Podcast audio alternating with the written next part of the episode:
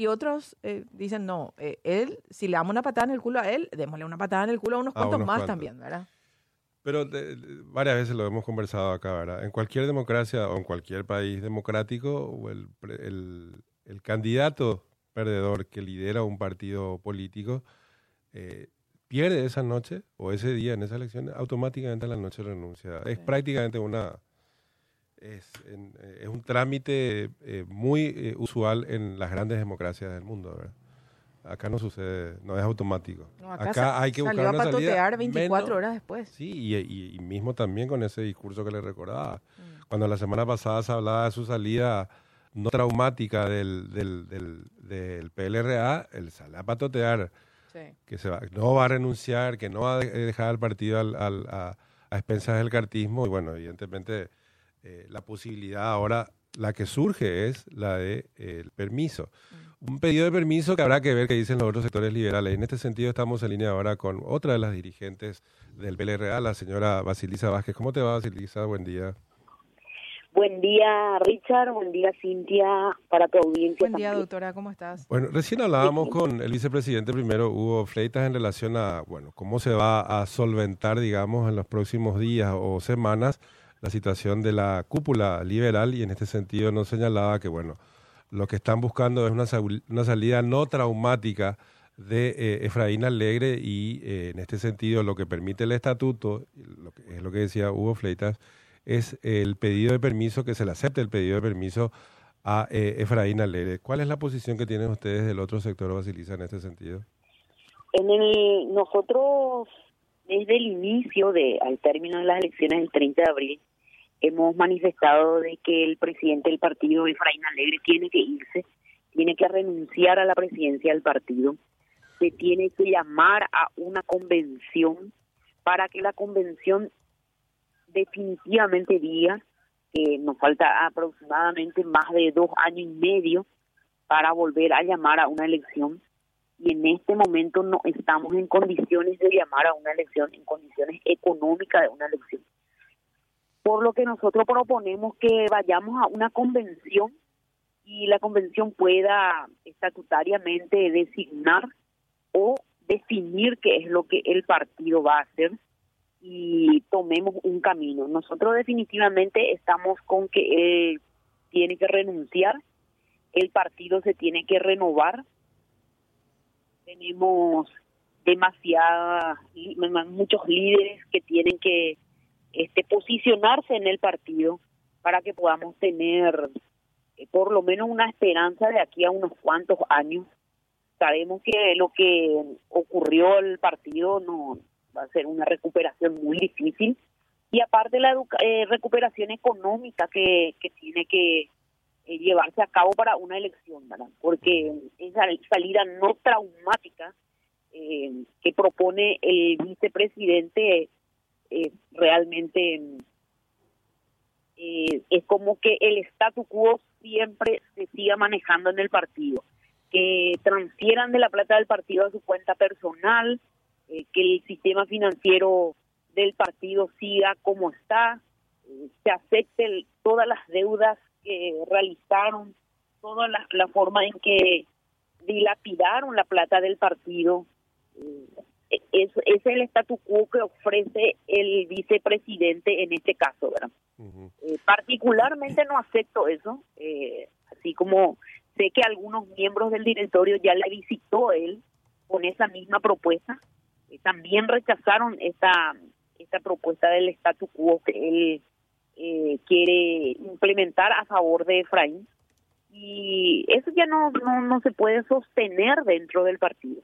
Es insostenible pensar de que nosotros no hagamos una auditoría y nos diga eh, la transparencia que ellos tanto solicitan, ¿verdad? Él, él habla, la transparencia. Sin embargo, él- nosotros Sí. nos manejamos, se manejan en forma hermética el tema del uso de la plata. No, a propósito de eso, él decía que en el caso de acceder evidentemente a la presidencia del PLRA, dándole permiso a Efraín, que va a impulsar eh, eh, una auditoría eh, amplia precisamente sobre los números del o sobre las cifras que maneja y el dinero que maneja el PLRA. Ahora, en relación a, al tema de la convención, que apare- aparenta ser la única salida hoy institucional, institucional digo no solamente estatutaria, sino financieramente, como, como bien señaladas, los números en el PLRA están en rojo, o sea, contrariamente a su color tradicional. Eh, y bueno, evidentemente habrá que hacer una suerte de malabarismo eh, legal o jurídico para poder hacer esta, eh, esta convención. En el caso de que se pueda dar, porque evidentemente el, oficialismo sigue teniendo relativamente fuerza, aunque haya perdido, digamos, vigor e impulso después de las elecciones generales, evidentemente sigue teniendo mucho peso. Ahora, que se pueda dar esa, esa salida, repito, la de la convención, ¿qué paso deberían darse, Basilisa? El, la única salida que tiene el partido es una convención la convención y lógicamente a una elección, una elección, el momento en que ya repito diciendo de que eso no estamos en condiciones de realizar una elección.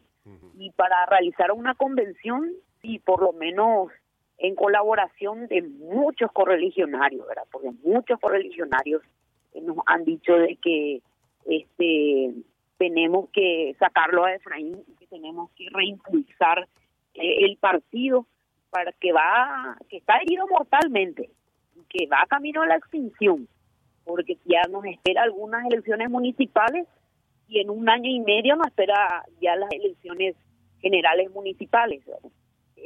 Estamos ya por encima siempre en una elección y si nosotros seguimos este mismo camino, todas las municipales vamos a, a, a ser derrotados. Y en, en ese momento muchos de lo que ahora dicen de que eh, Efraín debe, el partido debe este, tener paz, nosotros solamente vamos a tener paz cuando tenemos un presidente que pueda manejar el partido en forma transparente.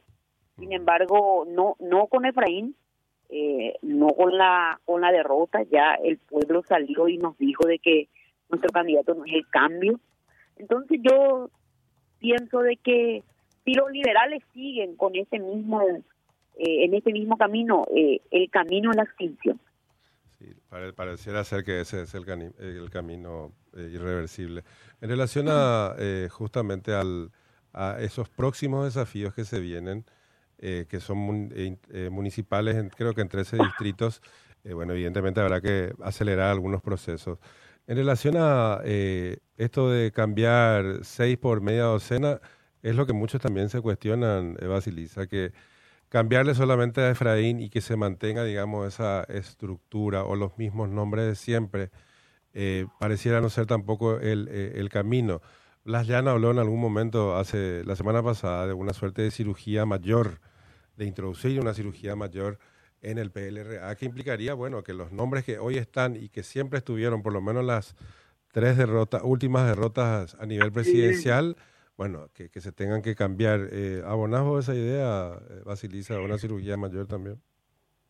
Sí, el partido necesita, no, no, ni tan siquiera porque nosotros queremos, sino porque el partido debe de tener esa cirugía, el partido debe de tener cambio, cambio en, estructural y un cambio gigantesco para que podamos seguir, porque y sobrevivir y sobrevivir, porque esa es la idea de sobrevivir durante estos tiempos, tratar de que el partido salga para adelante, de que tengamos líderes que puedan manejar en forma el partido y no venir con un discurso que hace 15 años tenemos ese discurso y ese mismo con ese mismo discurso venir al partido. Eso eso no es ningún cambio, porque si estos eh, se piensan que le van a sustituir a Efraín con el tema este del cartismo, porque algunos creen, porque eso es lo que yo veo, algunos dirigentes ya empiezan, este está el cartismo, le quieren sustituir con el discurso de Efraín.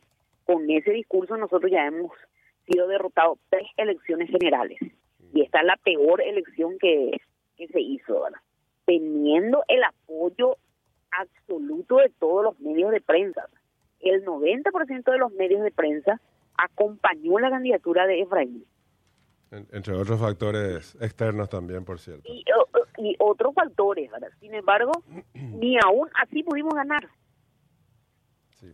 Algo hay que Más, hacer en el PLR. Tuvimos- ver, Cintia. Claro, tú, en el año 2018 tuvimos dos mi- 1.100, Efraín, la presidencia tuvo mil, un millón cien mil de, de votos. Votos, sí. Ahora tuvimos 800.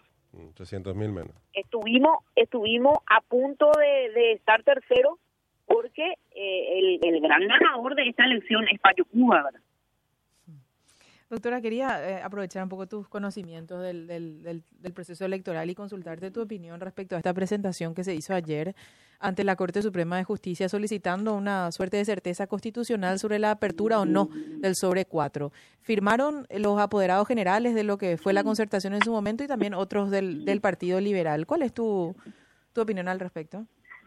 y totalmente descabellado, ¿verdad? Es una acción, es una acción totalmente descabellada, una acción que le pone a la Corte en una situación de la que tiene que resolver. Creo yo que la Corte debe resolver en la brevedad posible para que una vez esto termine, pero no es no es competencia de la Corte Suprema de Justicia abrir el sobre cuatro.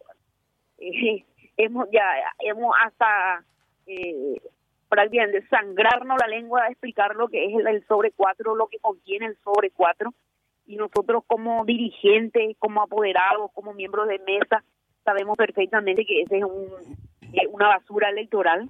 Sin embargo, insisten con ese con ese eh, con- en esa situación. Sin el, el, día de la no sé qué pueden encontrar en el sobre cuatro, pueden encontrar revertir 460 mil votos de diferencia. Eh, eso es lo que buscan revertir. es una locura, ¿verdad? Mm. Una locura, una cuestión descabellada, no tiene ningún sentido la presentación. Basilisa, gracias por tu tiempo. Siempre es un gusto charlar Cuando contigo. gusten, igualmente, Hasta gracias. luego, Basilisa Vázquez, dirigente del PLRA. La única